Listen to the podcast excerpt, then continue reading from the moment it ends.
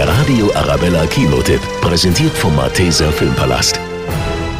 John Wick ist vogelfrei und alle Gangster sind hinter ihm her. Der einzige Weg, wie John Wick Freiheit finden kann, oder Frieden, ist durch den Tod.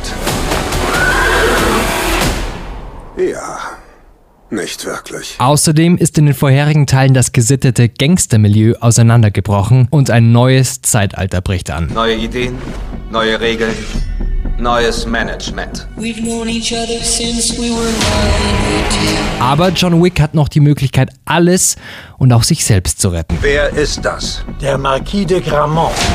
Fordere ihn zum Zweikampf heraus. Gewinne oder verliere, es ist ein Ausweg. Wenn Sie gewinnen, wird die Hohe Kammer Wort halten.